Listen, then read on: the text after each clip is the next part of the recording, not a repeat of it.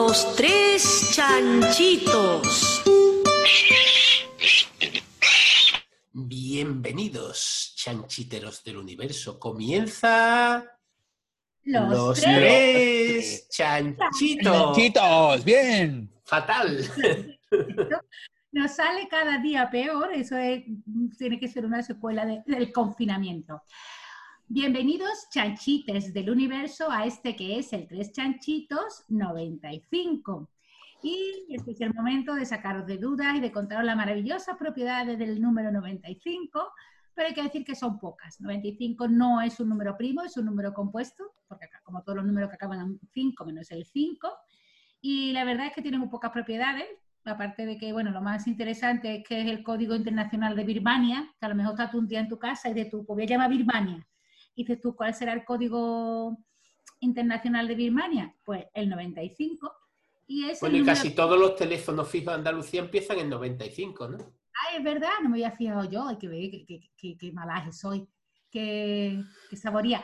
Y, y bueno, y es el número atómico de, del americio, pero bueno, tampoco es que aporte mucho. No, pero los laboratorios de física química de todo el mundo están intentando sacar nuevos elementos químicos para cuando vayamos por el, eh, por el capítulo 250, que poder decir, es el número atómico del palomarios Bueno, pues o del efigenios.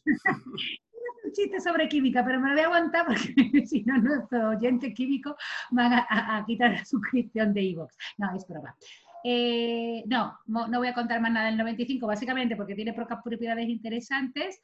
En segundo lugar, porque Enrique me riñe si tardo mucho en hablar sobre los números. Y en tercer lugar, pero es el más importante, los he ido diciendo de, importancia de forma ascendente, o sea que la tercera razón por la que no le quiero dedicar más tiempo al 95 y la más importante es porque prefiero, en lugar de hablar del 95, presentar a nuestro invitado de hoy que ha tenido el- el- la, la generosidad de acercarse hasta los estudios centrales de su casa y compartir con nosotros un ratito aquí los tres chanchitos.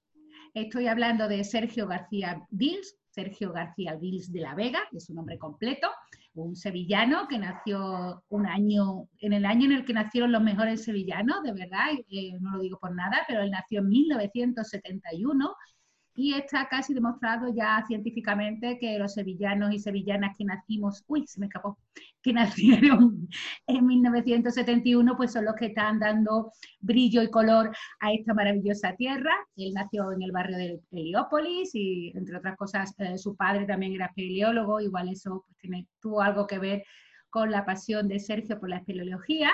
Él, eh, hablando académicamente de él, Sergio es doctor en Historia Antigua por la Universidad de Sevilla, eh, tesis doctoral que tuvo el premio extraordinario de, de- de doctorado. Y también estuvo cursando antes de esto estudios de posgrado en el Instituto Estatal AS Pushkin, que no sé si lo he dicho bien, pero ahora se lo preguntamos a, a Sergio, en Moscú. La Laboralmente, probabilidad de que lo hayas dicho bien es casi cero, ¿eh? O sea, bueno, pero para eso tenemos aquí a Sergio esperando que, que, que hablar ruso una mijita mejor que yo. Yo hablo japonés porque soy de Corea. Yo nunca no puedo tener nada, nada con Moscú. Eh, laboralmente, pues está vinculado al, al Ayuntamiento de Écija en calidad de arqueólogo, es el responsable de la Oficina Municipal de Arqueología, que tiene bastante trabajo por allí, dirigiendo excavaciones arqueológicas, pues en ámbitos urbanos tan emblemáticos como la Plaza de España o la Plaza de Armas de- de- de la ciudad. Él está especializado en arqueología romana y tardoantigua y en gestión de patrimonio histórico-artístico y arqueológico. Ha- Hablando también de su vertiente académica otra vez, pues ha publicado más de 80 artículos desde 1997 en revistas científicas, apor- aportaciones a, a congresos y ese tipo de cosas. Y por lo que lo traemos aquí, que es en calidad de espeo- espe- a ver si lo digo, espeleólogo, eh, eso es español, no tengo excusa para decirlo bien. Espeleólogo, mira que bien me ha salido ahora, lo voy a decir rápido, que rápido me sale. Como espeleólogo, es pues considerado uno de los más destacados a nivel mundial.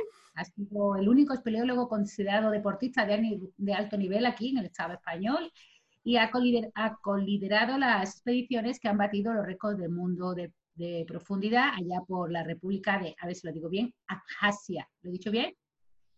Pues Muy bien. no sé. seguís ahí conmigo, ¿no? Y bueno, tiene mucho mérito porque es cierto que eh, con las nuevas tecnologías y con la, con la, ciencia y la tecnología que estamos desarrollando, pues es verdad que, la, que cada vez somos más, eh, estamos más cerca de hacer, y lo estamos haciendo, ¿no? Pues exploraciones pues en Marte y en planetas, en cometas y tal, pero las exploraciones que hace Sergio, Sergio García Agdilis con su equipo, porque él trabaja en equipo, como, todos los, buenos científicos, o como todos los científicos, los malos también trabajan en equipo, pues como digo, el mérito de las exploraciones y las investigaciones que hace Sergio García Agdilis es que de momento solo la puede hacer el humano, no, no, no hay tecnología suficiente para hacer las eh, exploraciones que hace él con su equipo. Y queremos hablar con él, pues, de confinamiento, de, ¿no? de cómo, cómo sobrevivir a, vivir en tu casa con todas tus comodidades, de, la mano de alguien que ha sobrevivido en situaciones bastante extremas. Pues nada, ¿qué hacemos? ¿Le damos paso a Sergio a ver si está? Sí, ¿no? Eso lo hemos traído al pobre. Sí, por favor. A ver, Sergio, cuando puedas. ¿Estamos con hija?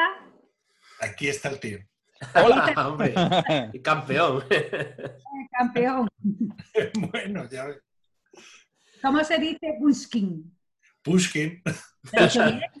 es Alexander Sergeyevich Pushkin. Como yo Pushkin. le he Igual, Pushkin, vaya. De toda la vida de Pushkin. Exactamente.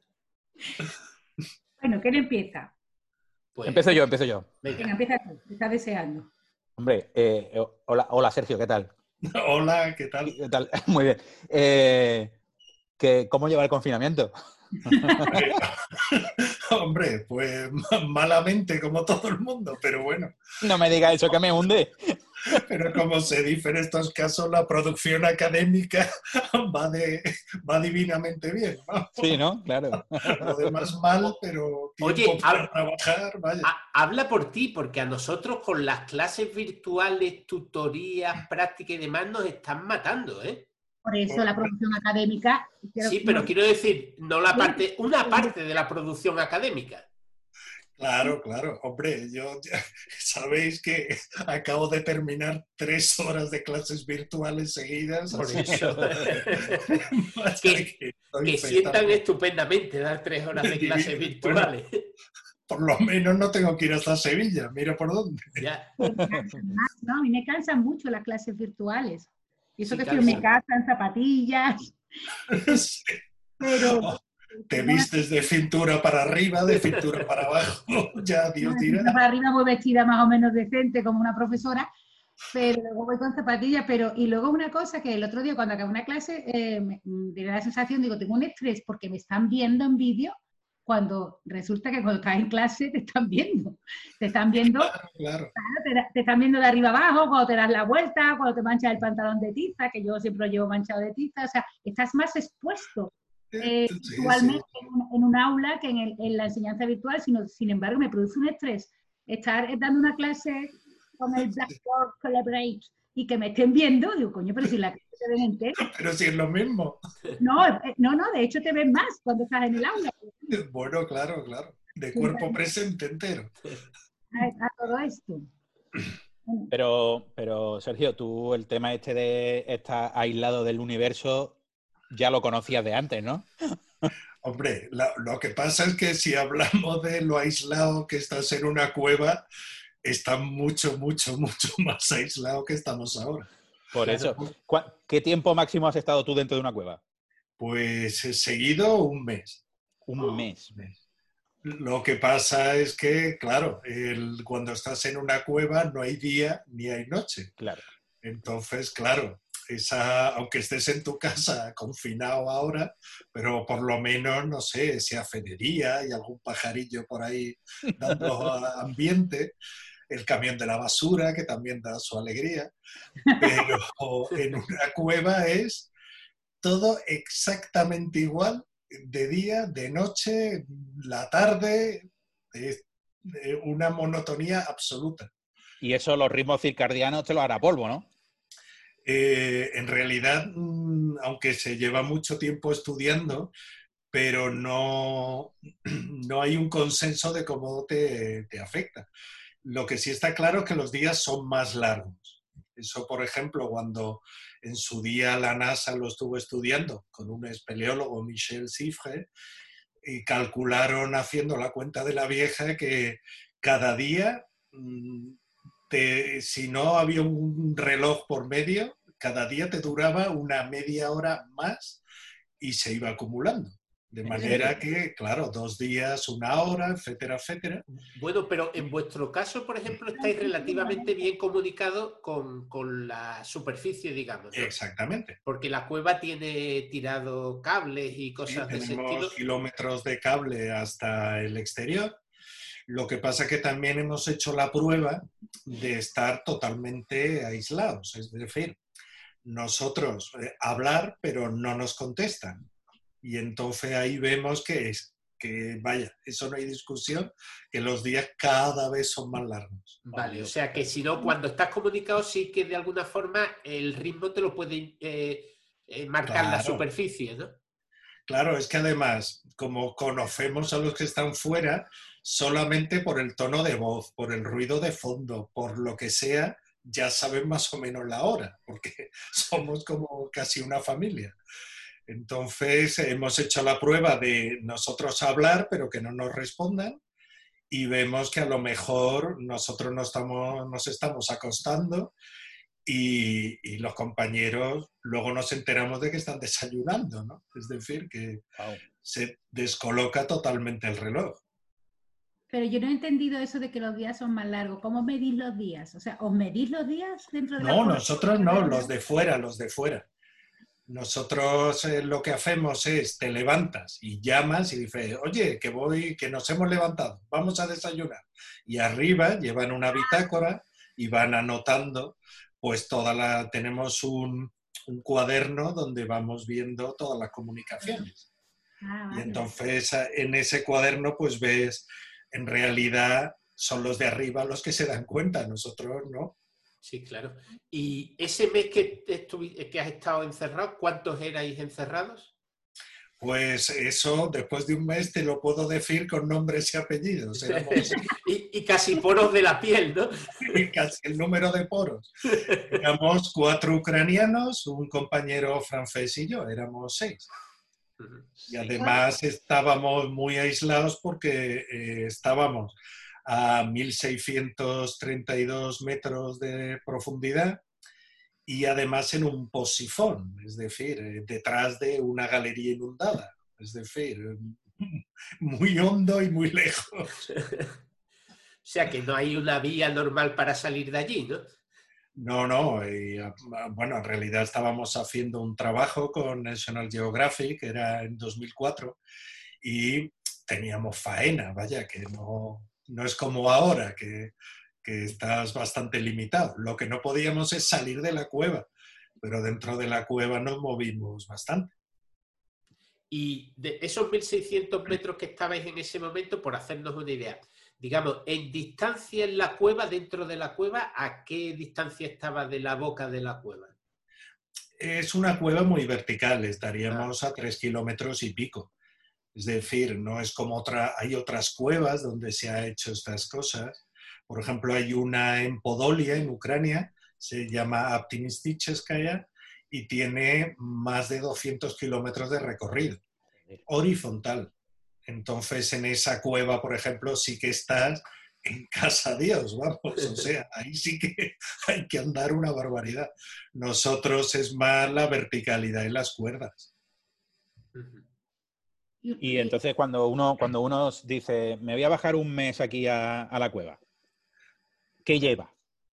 Claro, es que en, ese, en este caso no íbamos para un mes. Lo que pasa es que como nosotros, dependemos mucho del trabajo que haya, pues entonces, claro, el caso es que no terminábamos de tener resultados. Entonces, como el tema era no salir hasta tener resultados, pues se iban acumulando las semanas. Entonces, en realidad, lo que pasa es que nosotros lo tenemos todo normalizado. Es decir, llevamos eh, la comida en unos módulos estándar que tienen una comida así, hombre, que te dé alegría. El combustible es fundamental. En aquel entonces usábamos carburo, que claro, carburo pues te da un ambiente más hogareño a la cueva y, por ejemplo, para la electricidad teníamos una pequeña central hidroeléctrica, es decir, vas preparado pues, para todo lo que pueda ocurrir ahí abajo. Una pregunta, eh, que la quería hacer después de la presentación. ¿Seguís ostentando vosotros el récord de profundidad? Ahora mismo es que estamos eh, dos equipos que prácticamente somos la misma gente, estamos trabajando en las cuatro, eh, en, las cuatro cuevas más profundas del mundo. Es decir, ahora mismo eh, un grupo de compañeros nuestros, que es el grupo Pirobo, tiene eh, una cueva que, bueno, tiene unos pocos metros más que Krubera Baronia, que es el que más hemos trabajado, pero ahora mismo en Abjasia están la cueva más profunda, Viriovkina, que se llama, la segunda, el sistema Arabskaya, también está ahí, y luego están eh, y Sarma, las cuatro más profundas están ahora mismo en el Cáucaso, ahí en, en Abjasia. Y son vuestras. Y somos la misma gente desde hace más de 20 años. Pero bueno, somos el grupo de la Universidad de Moscú, este grupo Pirobo y el Keivex Team. Somos una gran familia. Bueno, ¿y cómo llegasteis vosotros allí, a, a, Porque además creo que cuando llegasteis las condiciones del país puede que no fueran las mejores. Vamos, no había ni país, así que...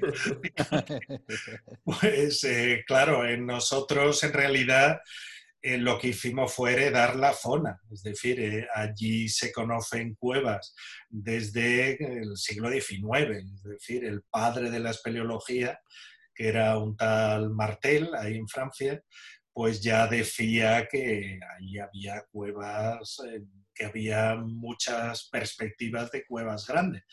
Y ya en los años 50, pues exploradores soviéticos, geólogos, habían prospectado por ahí. Y expediciones espeleológicas hay desde la década de los 70, es decir, en realidad se había trabajado muchísimo. ¿Qué es lo que pasa? Que nosotros eh, lo que hicimos fue, después de la guerra civil, eh, de, los, de la década de los 90, es decir, después de cerca de 10 años de guerra civil, pues a partir del 99 retomamos las exploraciones donde las habían dejado los compañeros.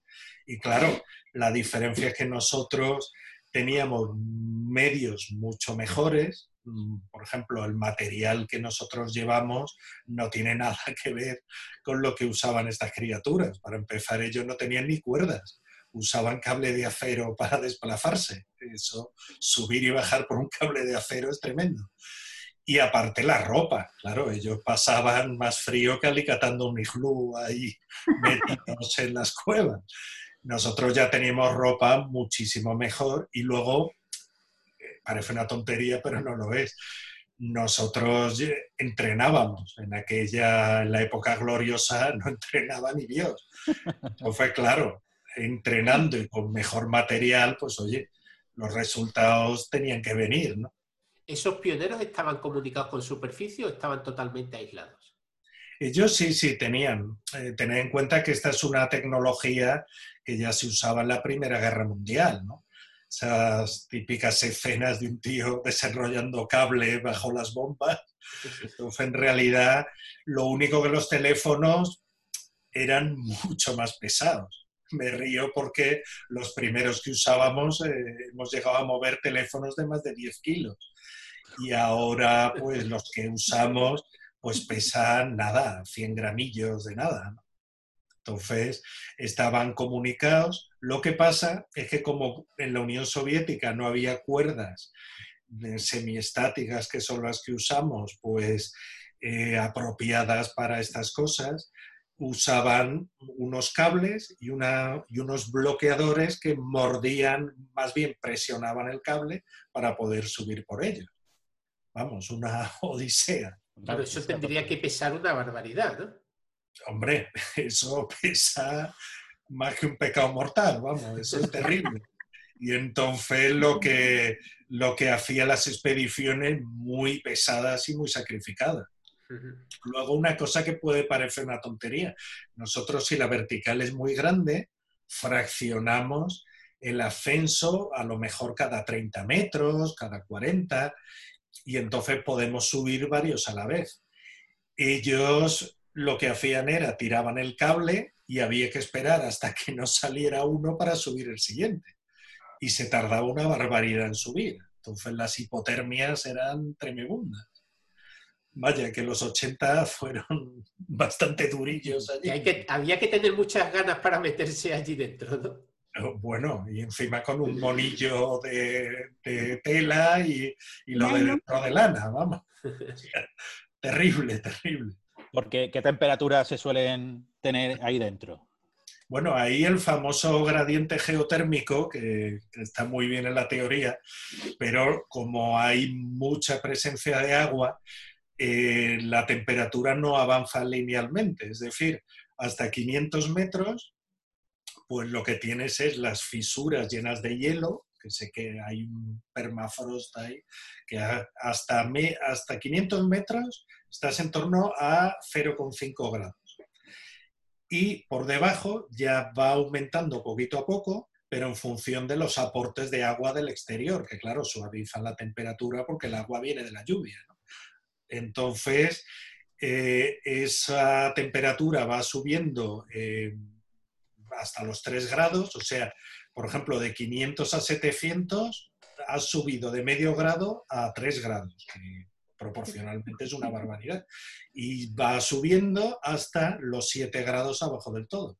Problema, que claro, si no te da el sol y tienes un 100% de humedad relativa y encima agua vaporizada, o sea, no es la humedad relativa, es que hay agua en suspensión, pues está siempre mojado. Entonces el frío eh, es importante. Y una pregunta ahora que, porque este es eh, bueno, siempre es un gusto hablar contigo, ya hemos hablado muchas veces, pero la excusa para pillarte esta vez ha sido el confinamiento. Eh, y la, mi pregunta es de, tu primera pregunta, porque una de las, aparte de las consecuencias económicas que van a ser brutales y catastróficas, sonriendo porque no va a tener ni puta gracia. Pero hay una, ya cuando la gente empieza a pensar en el día después, pensando qué pasará el día después, cuando salgamos, cómo será, pues una de, las de las cosas o de, de, los efectos que se están preveyendo es que van a haber divorcios en cascada, porque las relaciones... en China ya, ha habido algo de eso. Algo, no sé cuánto de, de verdad hay, de, del impacto en esto, en, en, divorcios en China, pero no sé si es verdad. Y, es cierto, ¿no? Que cuando se, cuando se hace un confinamiento como el que estamos haciendo nosotros ahora mismo, por, porque hay que hacerlo por narices, ¿no? Quedaos todos en casa, por Dios. Eh, obligado, pues las relaciones personales pues pueden empezar a, sentirse, ¿no? A sentirse, ¿cómo se dice? Resentirse. A resentirse. resentirse. Y mi pregunta es, cuando el, confinamiento en vuestro caso no es, eh, no es obligatorio, es porque os gusta, o sea, os metéis ahí porque os gusta, porque es vuestro trabajo y tal. Aún así, ¿se resienten? ¿Es difícil o hay momentos de tensión provocados por la claustrofobia? O, bueno, no te tendréis claustrofobia, si no, no estaríais ahí, quiero decir, por el, el estar juntos, todo en un espacio muy pequeño, en unas condiciones extremas. Bueno, es que también hay, hay una cuestión. Nosotros, como eso lo suelo decir, cuando entras er, es casi voluntariamente, pero lo, casi, pero lo de salir es cuando puedes, claro. es como el que se hace a la mar. Bueno, o, como, estamos ahora, ¿no? Que estamos aquí metidos todos dentro y no sabemos cuándo vamos a salir, ¿no? Es que eso, en eso tiene muchísima relación lo que hacemos nosotros con lo que pasa ahora. Es decir, que tú sabes cuándo empiezas, pero tú no sabes si el confinamiento va a durar eh, una semana o un mes o incluso dos meses. Es, decir, tú tienes siempre esa incertidumbre de esto cuánto va a durar. Entonces, claro, eh, ¿qué ocurre? Nosotros es que en general tenemos un equipo bastante bien avenido y, yo creo que influye mucho, siempre lo comento, que casi todos somos hijos o somos hijos de peleólogos o eh, los que no lo son han empezado de niños, es decir, que nos hemos criado en este ambiente. Y una de las primeras cosas que aprendes en espeleología es a, a tener mucha paciencia con lo que ocurre. Es decir, que como dicen los estoicos, ¿no? Eso de lo que no depende de ti, ¿para qué te vas a preocupar? ¿no? Pues si fe, si de repente se encabrona la cueva y no puedes salir, pues fácil, esperas a que se desencabrone y sale. Pues es una cosa como la del virus ahora. Facilísimo. Se desencabrona el virus. vaya pelo, no lleváis ansiolítico por si alguien pierde esa No, no, eso jamás nos ha pasado eso hay que decir que no, ya lo digo, porque nosotros, bueno, aparte que en el equipo, la, eh, intentamos que cada uno haga el trabajo que mejor sabe hacer. Entonces, en general, los que vamos en el equipo de punta llevamos muchos años haciendo estas cosas. Eso por un lado. Luego lo que comentabas de la claustrofobia no es tan así, porque una cosa que tenemos más que estudiada que todos los miedos aumentan con la experiencia y con la edad. Es decir, nosotros con 20 años no nos daba miedo ni que caigan las piedras, ni las estrechefes, no nos daba miedo la falta de aire, nada nos daba miedo. Ahora sabes que hay estrechefes que son demasiado estrechas, que las piedras se caen, que a veces el oxígeno falta. Es decir, con el tiempo cada vez tienen más miedo que antes. Me están dando una ganas loca de meterme en una cueva, ¿eh? Sí, aquí apetece, ¿verdad? Sí, sí, me llama, me llama. Una cosa que has mencionado, que dice, todo lo que habéis metido ahí, o sois hijos de peleólogo, o habéis empezado desde pequeño, y, y, contando que, que, cuanto más mayor eres, eres un chavalito, porque eres, tienes mi edad, Estamos en los, un niño, Estamos los 40 y todos. Además, tú lo acabas de cumplir, ¿no? El 9 de marzo, creo, ¿no? 9 de marzo, sí, sí, como Yuri Gagarin, vaya. No tiempo a celebrarlo, ¿no? Porque todavía no la cuarentena. dio tiempo por los pelos. sí, porque el decreto es del 14, así que por los pelos. El virus es de écija y te dejo que, que celebrara. Claro, de, llegado de écija. Que, que, y como decías, cada vez tiene más experiencia y bueno, yo creo que eso que has comentado de que cada vez se tiene más miedo y se es más consciente del peligro que entrañan las cosas que hacemos, nos pasa en cualquier cosa de la vida, ¿no? O sea, Más soberbio, más inconsciente. Yo creo que es ley de vida. Y por otra parte, lo que decía de los niños, de que era tu padre peleólogo y tal, y ¿a ti te gustaría que Elena fuera peleóloga o no? Bueno, ya su primera expedición fue con cinco meses.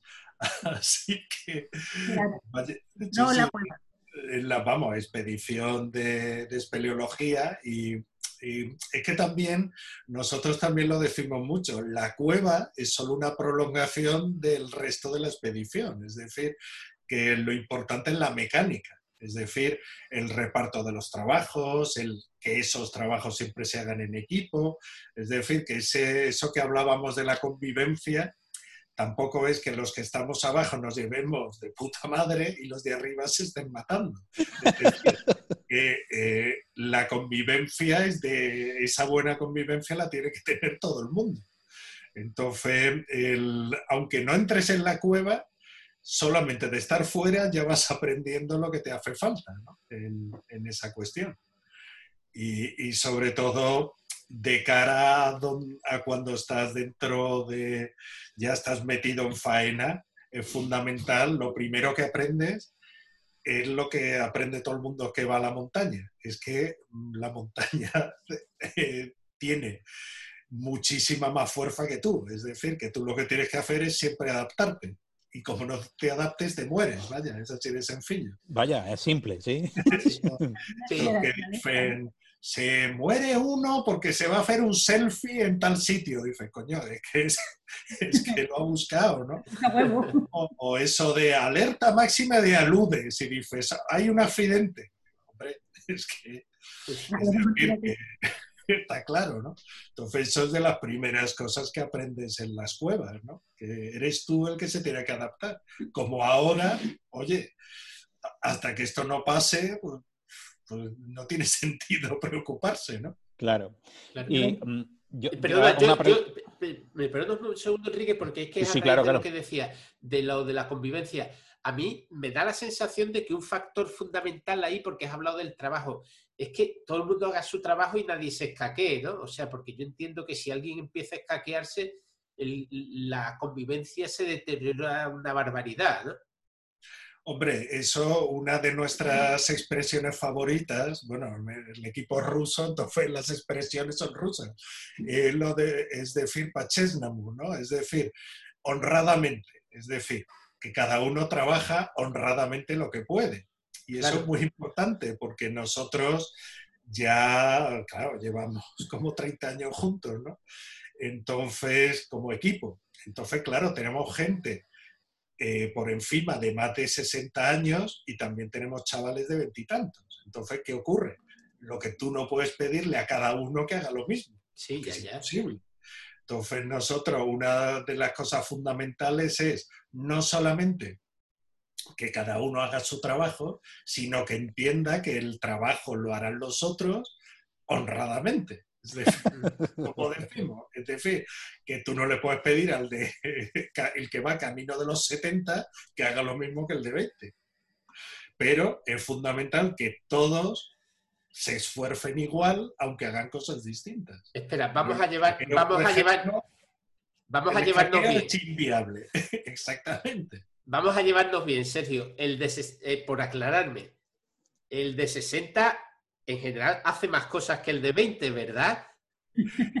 Claro, a eso ah, me refiero. Ah, vale, vale. Claro, claro. Que no se sientan ofendidos porque los de 20 no hacen nada. Perdona, Enrique, que querías tú preguntarle algo. No, no, no. Era, era básicamente, eh, era básicamente eh, eso. Y, otra cuestión, eh, no me acuerdo, pero me acordaré enseguida.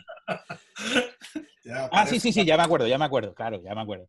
esto que estabas viendo tú, de, es que estabas diciendo de mantener la calma y que cuando eres joven, pues claro, no tienes sensación de peligro. ¿Cuál es tu situación favorita de peligro en, en, la cueva? Es decir, ¿cuándo has dicho tú, madre mía, la que, la que se nos viene encima? Hombre, eh, en realidad yo cuando hablo de los peligros eh, eh, los pongo en escala. Es decir, el, peligro más grande que hay en la cueva eres tú mismo. Porque tú mismo eres el que pisa donde no debe pisar, el que va donde no tiene que ir. El segundo peligro, en general, el peligro favorito es tu compañero. Compañero está 200 metros más arriba y se le cae un martillo y como te, te mata, es decir, parece una tontería, pero compañero es lo más peligroso que hay. Y a partir de ahí ya la naturaleza. Y lo más peligroso en las cuevas son las piedras y el agua. Las piedras porque algunas están vivas y se caen solas y la situación de peligro mm, terrible es cuando de repente hay, cae una lluvia torrencial, una gota fría en superficie, y te llega la tromba de agua, que además así de buen rollo va trayendo piedras también. Y eso, por ejemplo, que nos pasó cuando vino a una expedición Jesús Calleja con nosotros, pues eso es una situación, como tú decías, ¿no? La situación de peligro estándar es cuando de repente te pilla la tromba brutal de agua, yo qué sé, 100, 200 litros por, medio, por metro cuadrado en superficie, y todo eso, porque no olvidemos que, claro, el Cáucaso occidental es muy grande, pero todo va a muy pocos sitios esa agua que cae. Por eso existen esas cuevas, ¿no? Ah, claro, claro, claro. Es que las cuevas hay que pagarlas, claro, y hay que hacerlas con agua. Y entonces eh, esa, ese sería el momento de peligro, porque el agua, por supuesto, es mortal, claro. Y en ese sentido, esa expedición, esa expedición o experiencia con Jesús Calleja que se puede ver por ahí en vídeos y eso, que es realmente un programa espectacular, ¿es de las situaciones más complicadas que habéis vivido vosotros o eso ha ocurrido muchas más veces? Es que en realidad esto para nosotros es rutinario, y me explico pero es la, eh, el contraste a cuando es rutinario para ti, pero no para el que no está acostumbrado. Un ejemplo muy fácil es, yo soy totalmente de secán. Yo si me montase ahora en un barco, a, mí me daría pánico hasta que se posase una gaviota en una cuerda. Es decir, cualquier cosa, cualquier ruido. Claro, yo en un barco, yo no sé si el ruido es que me voy a hundir o que va todo estupendo. Pues quizá en el, el programa es interesante porque se ve el contraste entre mm, los que nos ha pasado eso 500 veces y alguien pues que no le ha pasado y que por supuesto es totalmente legítimo que el que no lo ha vivido antes eh, pues vea que es un marrón. Hay que pensar una cosa. Nosotros estamos acostumbrados, me refiero los humanos en general, a que hay una situación y tú más o menos, oye, pues te apartas hay un incendio, pues te vas del fuego o hay una inundación y te subes a un sitio. Es decir, estamos acostumbrados a que te puedes apartar y que no dura mucho. Pero en una cueva, eh, cuando hay una crecida, son 24 horas al día como si estuvieses en una lavadora de los años 60. Es decir, un ruido inhumano piedras como si te estuviesen tirando bombas y la metralla estuviera saltando, pero eso 24 horas al día.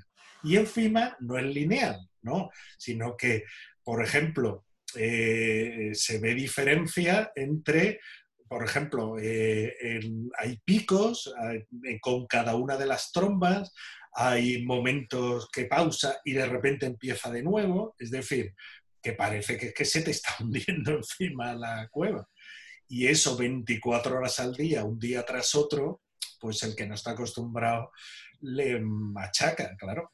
El que está acostumbrado, pues no sé, no, es que a veces no le prestas ni atención, francamente, ¿no? Entonces, quizá eso, y sobre todo que tú no te puedes hacer a un lado. No, no, es que hay sitios que es que tú estás en medio del agua y no hay ningún sitio al que ir.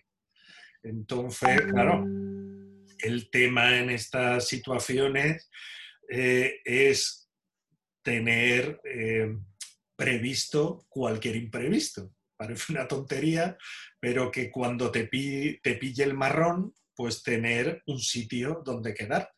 Por eso cuando vino eh, Jesús, Jesús Calleja, pues claro, nosotros el único momento clave era elegir cuando pasabas de un campamento a otro porque si por el camino te pillaba una tromba, pues está muerto, claro, pero, pero muerto del todo.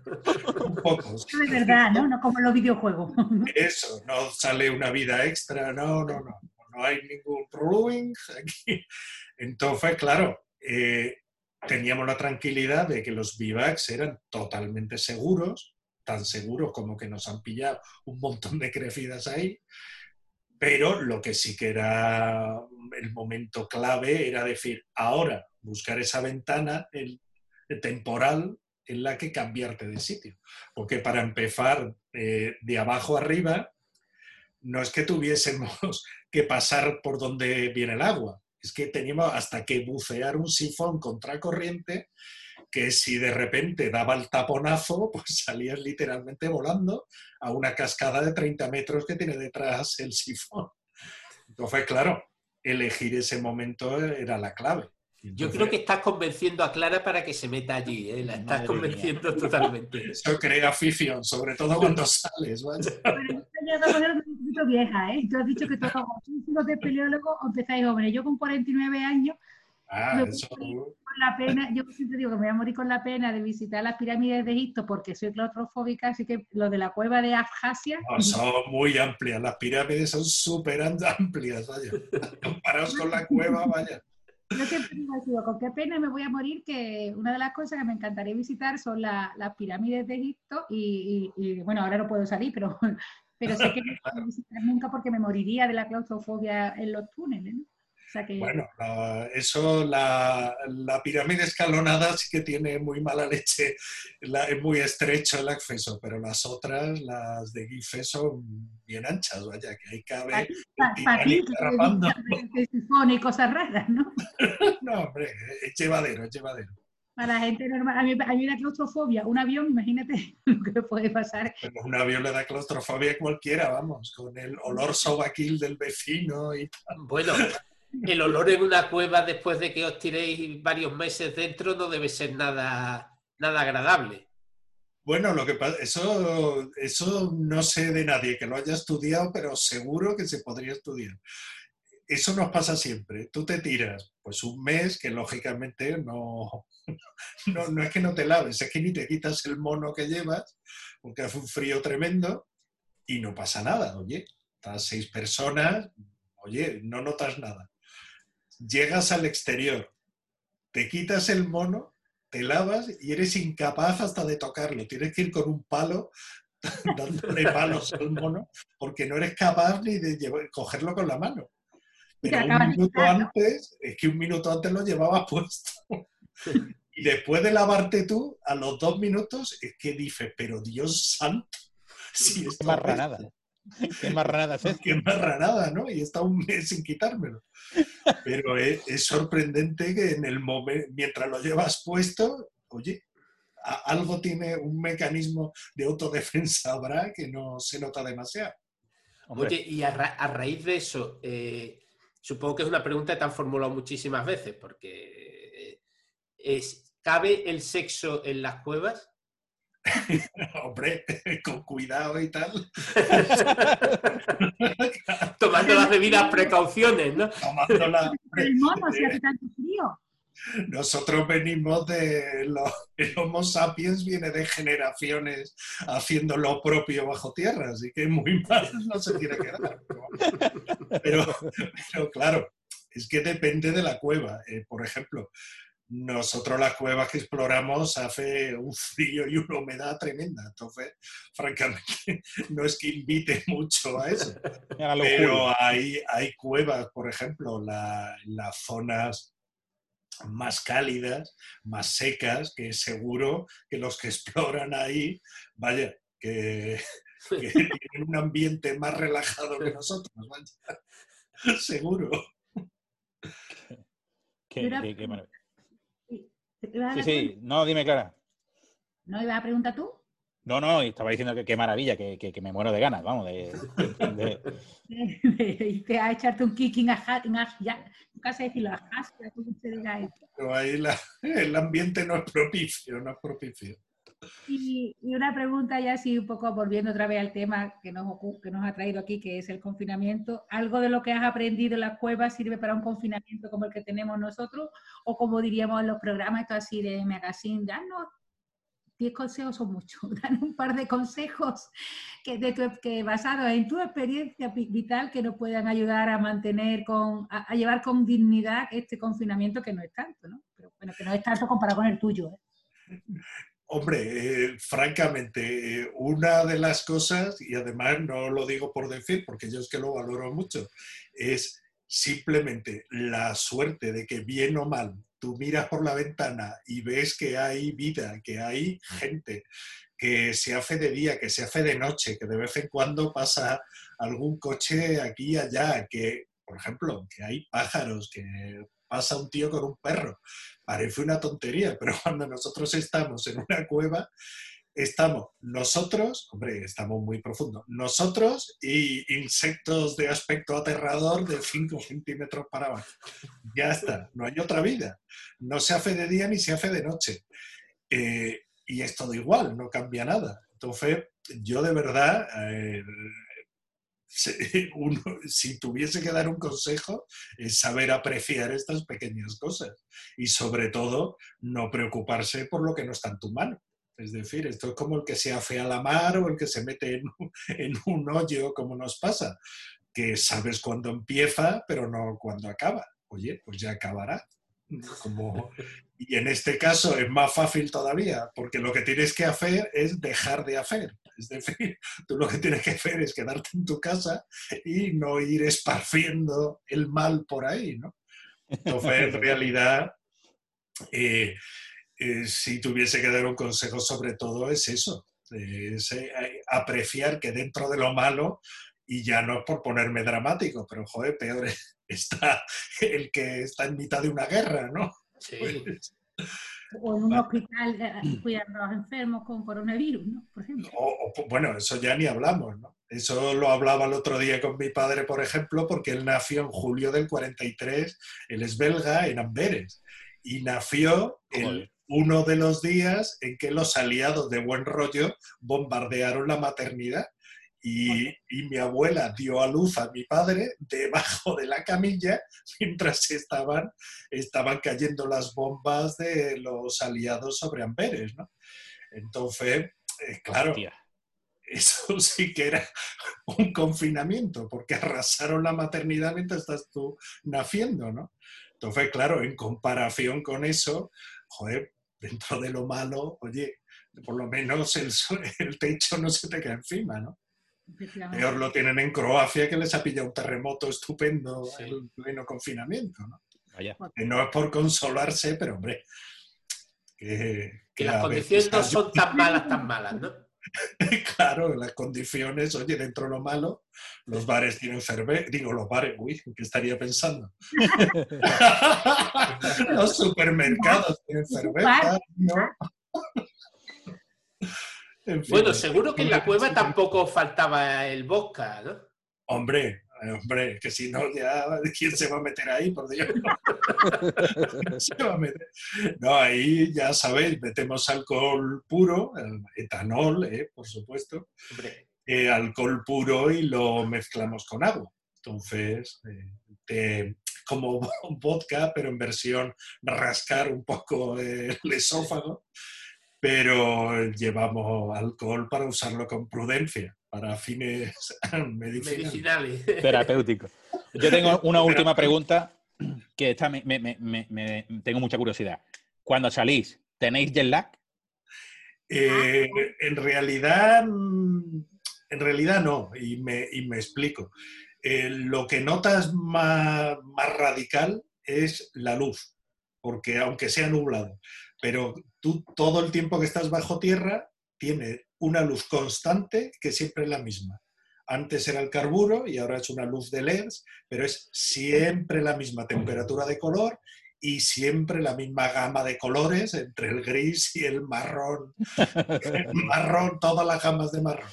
Y cuando sales fuera, el ver los colores eh, con otra luz, eso es algo increíble. Es decir, que, que quizá te compensa todo el jet lag. Y en realidad eh, no, nos ha pasado siempre que tú cu- cuando llegas a superficie y ves la diferencia entre estar puteado en la cueva y estar fuera, aunque fuera esté nevando, da igual, es que duermes como un bendito y vaya.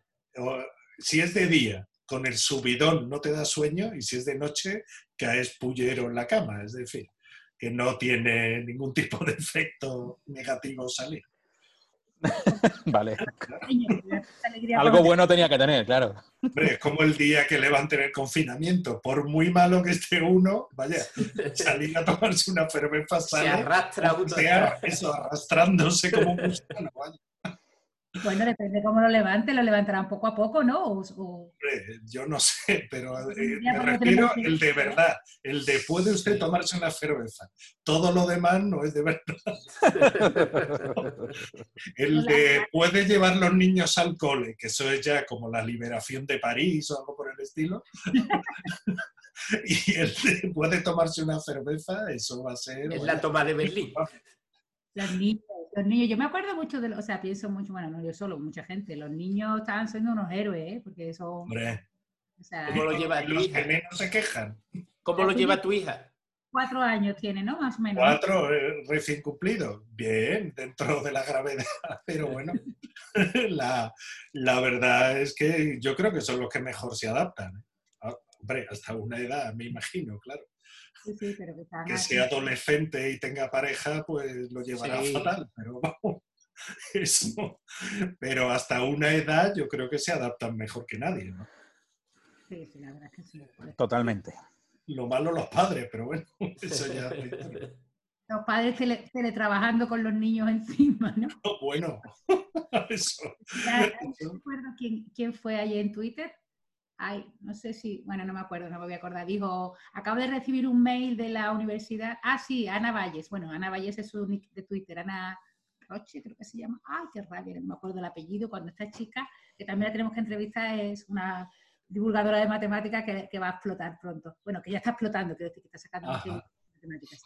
Ana Fortes, creo que se llama. Pues ella era la que escribía en Twitter que había recibido, creo que era ella, ¿eh? no sé si no me he puesto, que había recibido un correo de su universidad, ella de la trabaja en una Universidad Politécnica de Valencia, y donde decía que, bueno, que siguieran dando las clases, que intentaran en la medida de lo posible, que la, o sea, la enseñanza, ¿no? de la, docencia de los temas que tenían previsto porque no se vieran demasiado dañadas por las circunstancias, que además esta tampoco eh, afectar a la producción científica y que pues, intentarán seguir manteniendo el nivel de, producción científica en la medida de las posibilidades. Y decía ella, yo me quedo mirando a mis hijos, que tienen 6 y 8 años, y me he puesto a llorar. O sea, ¿cómo pretendes que esté manteniendo todo cuando tengo a dos hijos de 6 y 8 años en casa, que además no están como cuando tú llegas una tarde y los recoges del cole normal, sino que están ya que se suben por las paredes, vamos. eso, eso, es que seguro que alguien estará haciendo estudios de la neca echando el aliento en la nuca, los niños llorando, la clase. Dios mío, esto es un complot de Satanás. Qué viñeta más buena, qué viñeta más buena esa, la de la neca. La neca y... No sé si va a entender mucha gente, pero, pero qué buena, qué buena. La NECA. Bueno, señores, yo, creo que ya es el momento de dejar libre a, Sergio que atienda. ¿Qué?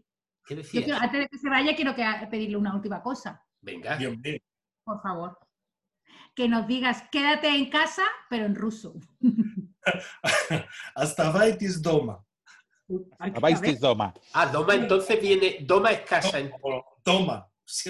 Ah, vale, pero que proviene de una raíz eh, común con, el latín entonces, ¿o? Eh, sí, casa en latín es domus y en latín es dom.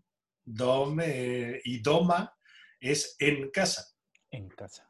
Eso en latín sería domi, que es en casa, en un caso locativo. Pues, y, y doma es en casa. ¿Y el parlamento ruso cómo se llamaba? Era... Duma, Duma. Duma. Duma, pero eso viene de pensar, de Duma. Duma es ah. pensar la Duma. Ahí se mete Los que piensan, ¿eh? Los que piensan. ¿eh? Quedamos con el que además hay tres horas de, docencia virtual, pero repítelo otra vez que no me entera bien porque se han puesto a hablar esta gente. Hasta Baitis. Quédate en casa, pero en ruso, que, que, parece que, que, impone más. Sí, hombre, si está el Tito Putin diciéndotelo el triple, vamos. Montado en un oso. Montado en un oso y con el Kalashnikov. Entonces se queda en casa todo Dios, vamos. Pues, si, te despides con esa frase, te dejamos que vuelvas a tu, a tu casa con tu niña y con tus cosas. Ну, пожалуйста, оставайтесь дома. Por favor, Y hasta aquí ha llegado. No, no, no, yo quiero anunciar el siguiente. Ah, venga, anuncia el siguiente. bueno, pues Sergio, el siguiente pues será esta misma semana, porque como estamos en confinamiento, estamos en plan generoso y no queremos que os sintáis solos en nuestro programa de los tres chanchitos y va a ser otra entrevista, otra entrevista que también va a ser muy interesante Vamos a cambiar el tercio, no nos vamos a ir a hablar con un doctor en medicina molecular que se llama Álvaro Carmona Pestaña, aunque eh, que la está petando ahora con un vídeo que ha sacado sobre el COVID, que os recomiendo mucho, muchísimo. Su nick de Twitter es S de Ciencia, todo seguido, S de Ciencia. Y como digo, ha hecho un vídeo fantástico sobre que, cómo, el, cómo, cómo el coronavirus, esa cosa, esa mierdecilla tan pequeña, es capaz de afectar a todo tu cuerpo y como la está petando y se está volviendo viral, pues va a venir aquí a hablarnos de todo lo que sabe de, pues, de medicina molecular y, de, y, para responder las preguntas que tengáis sobre COVID. Y por eso en las redes eh, ya os anunciaremos que si tenéis preguntas que nos las lancéis, nosotras se las haremos en persona a Álvaro Carmona Pestaña, arroba S de Ciencia, todo con S, S de Ciencia, es que es de Sevilla. Estamos buenos de por aquí. S de Ciencia en Twitter. Ahora sí, venga, termina, Alberto. Y hasta aquí ha llegado. Los, tres chanchitos. Los tres chanchitos.